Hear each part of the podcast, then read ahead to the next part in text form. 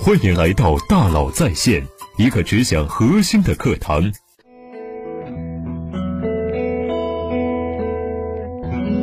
你好，欢迎来到大佬在线。红星美凯龙，你可能听说过。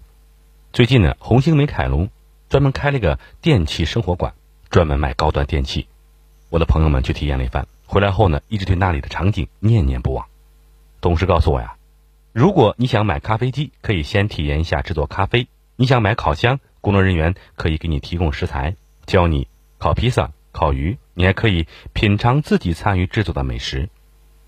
听起来很高端，体验感很好，但是我还严肃地问了一句：生意好不好？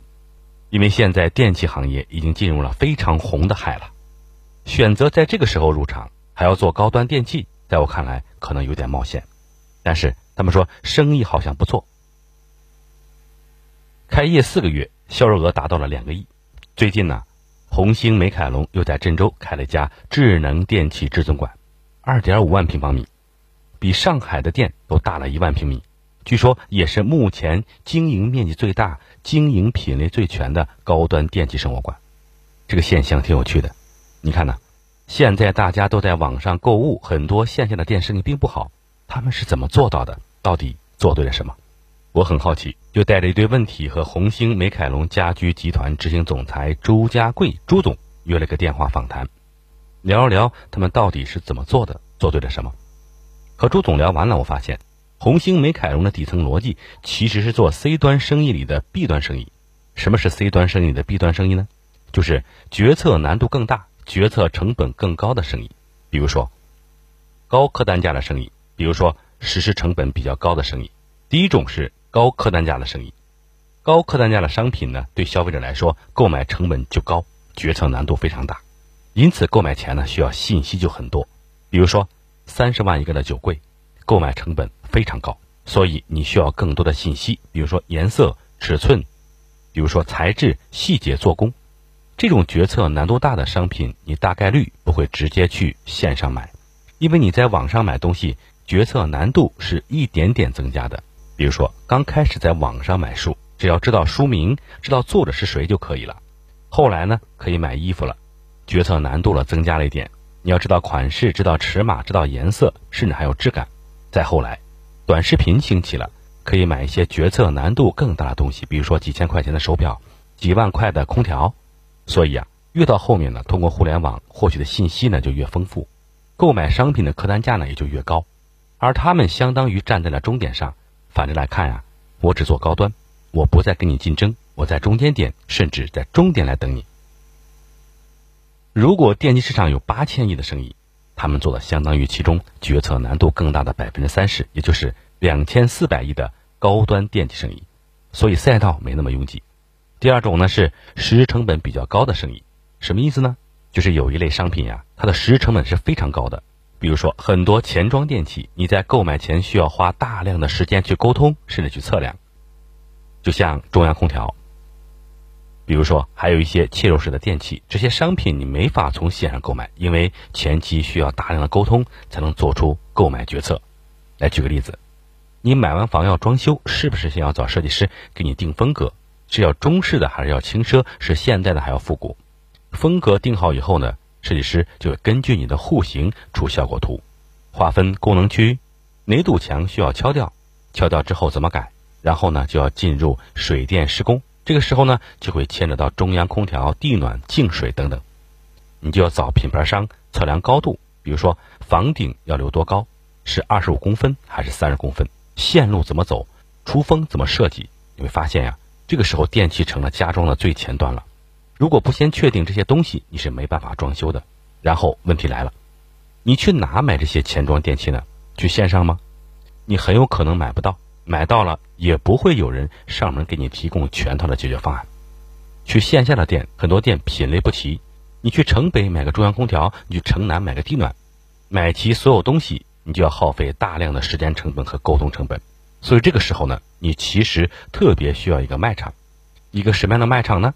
就是你在这个卖场既可以买到中央空调、地暖、净水设备，还能买到冰箱、彩电、洗衣机。买来之后，还有人给你提供全套的解决方案。红星美凯龙做的是什么呢？朱总说呀，他们以前卖中高端家具，现在通过呢拓展品类，把智能电器、软装陈设、系统门窗、设计客厅这些你装修时可能需要的高端电器、家居品牌商都聚在一起，相当于给消费者一个场景，在这个场景，消费者的购买需求都能被满足。换句话说，他们提供的其实是一站式的服务，除了品类齐全的商品，还有解决问题的方案。什么意思呢？就相当于你逛了一家店，就能买到所有装修需要的商品，而且品牌商还能根据你家的布局，给你提供合适的解决方案。这其实就是 C 端生意里的 B 端生意。从商业的角度来看呀，C 端生意里的 B 端生意呢，这个逻辑是成立的，但是它有一个前提，就是在这个领域一定有未被满足的需求，你们比别人更早发现了这个需求。更早进入这个赛道，我问朱总，你们创造性的满足了哪些人的什么需求呢？朱总告诉我呀，随着消费升级，消费者其实对电器购买需求已经发生了变化。朱总很早就进入了电器行业，经历了电器行业从两千年到二零一二年左右十多年的高速发展。到了二零三年，他从电器行业转型到了家居行业，一直到二零一八年，他通过消费者调研。发现国内一些高净值人群，他们有购买高端电器的需求，但是他们遇到一个问题，什么问题呢？他们没有合适的渠道，不知道去哪里买。比如说，老师，你现在想买一个三十万的酒柜，二十万元的烤箱，你能很快做出去哪买的决策吗？你肯定找不到特别适合的平台，不知道在哪里买。所以呢，这部分对高端电器有需求的消费者，他们的需求其实没有被很好的满足。还有很多消费者，他有配套电器的购买需求，比如说新房装修好了，买冰箱的时候呢，他顺便想把洗衣机也买了；买餐桌的时候呢，想顺便买个烤箱。但是，一般卖场品类可能没那么全，很难一次性买齐。除了消费者层面呢，我们还注意到一种没有被满足的需求，就是品牌商的需求。比如说，有些高端进口电器的品牌商想借助平台和渠道。让有购买需求的消费者快速了解、信任，甚至产生偏好，提高品牌影响力。但是呀，国内消费者对这些品牌还是很陌生的。这个时候呢，这些品牌商就需要一个被消费者认可的平台，帮助他们打入市场。老师啊，我给你举个例子，比如说我们有一个我们有一个合作的品牌商，德国的美诺，也是我们目前整个进口电器里最高端的品牌之一。他们之前在中国主要是做工程端的，今年开始才发展为零售渠道。我们的电气馆呢是他们重点发力的方向。美诺五月份进入到了上海镇北电气馆，四个月就做了四百多万，相当于一个月能达到了一百多万的销售额，这个成绩其实相当不错了。另外呢，从我们自己的角度来说啊，红星美凯龙的消费者有很大一部分是重合的，你知道。我们以前是中高端家居品牌的集合地，所以来这儿买高端电器的人和原来消费群体有一部分人是重合的。比如说，来买意大利的家具、法国的床垫、德国的洁具，他可能还想买冰箱、彩电、洗衣机、烤箱。再比如，来买沙发的人看到一款不错的电视机，顺便就把电视机买了；来买书桌的人，那么看到一款洗衣机不错，顺便就把洗衣机买了。因为我们有九大品类。可以满足消费者对不同品类的需求，而且这些品类之间可以相互的赋能，形成了一个巨大的流量生态。我们做的其实就是持续不断的满足消费者品牌上的需求，把彼此增益的事情做好。听起来这是一件三方获益，消费者、品牌商和平台的事情。我问朱总，那你能不能再给我讲讲这些品类之间是怎么互相导流的？朱总说呀，是这样，我们有九大主题馆。代表了九个品类，比如说智能电器、潮流家具、精品卫浴、睡眠生活、设计客厅、进口国际、系统门窗、高端定制、软装陈设。这九大品类其实就是九个流量入口，相当于什么呢？相当于我们一个商场有九个品类，所以啊，一个品类有九个流量入口。A 品类的消费者有可能是其他八个品类的潜在消费者，其他八个品类的消费者也有可能是 A 品类的潜在消费者。再比如。系统门窗馆的消费者，他可能会来高端的定制馆逛一逛，顺便买点啥；高端定制馆的消费者也有可能来智能电器馆逛一逛，然后就产生了购买行为。另外呢，我们每个品类又有上百个品牌，还有智能电器这个品类呢，就和海尔、方太等一百多家头部电器品牌商达成了合作。我们假设一个品类有一百个品牌，九大品类，那就会产生九百个品牌，相当于我们可以满足一个消费者九种品类的需求，九百种品牌的需求。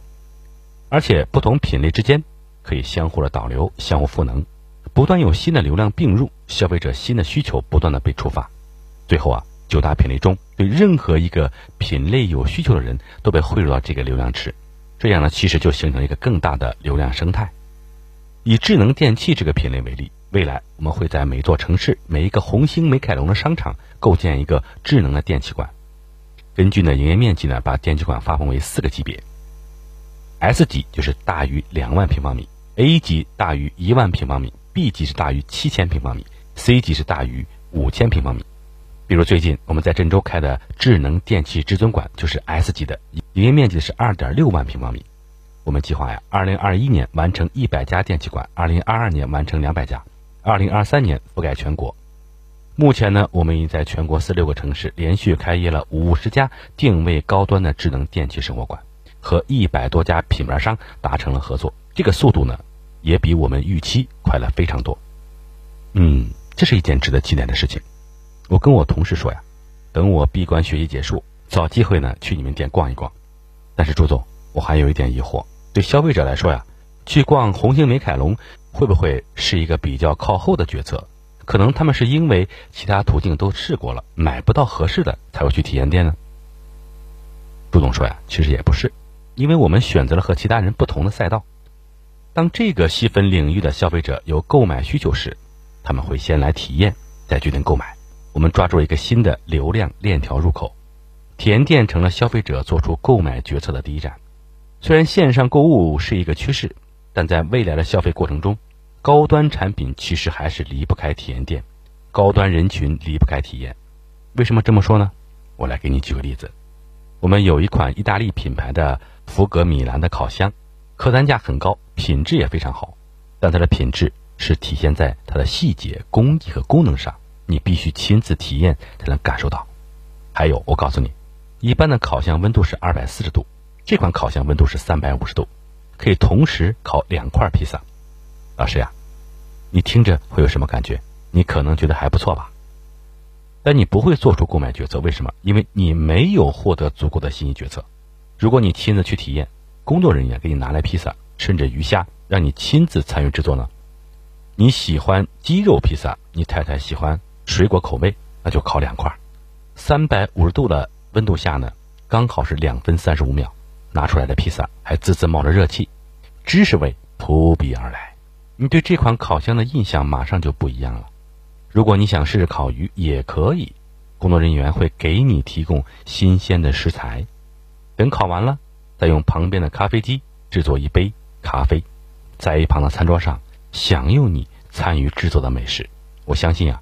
等你吃完披萨，就会对这款烤箱产生浓厚的兴趣，甚至对旁边的咖啡机和餐桌都感兴趣。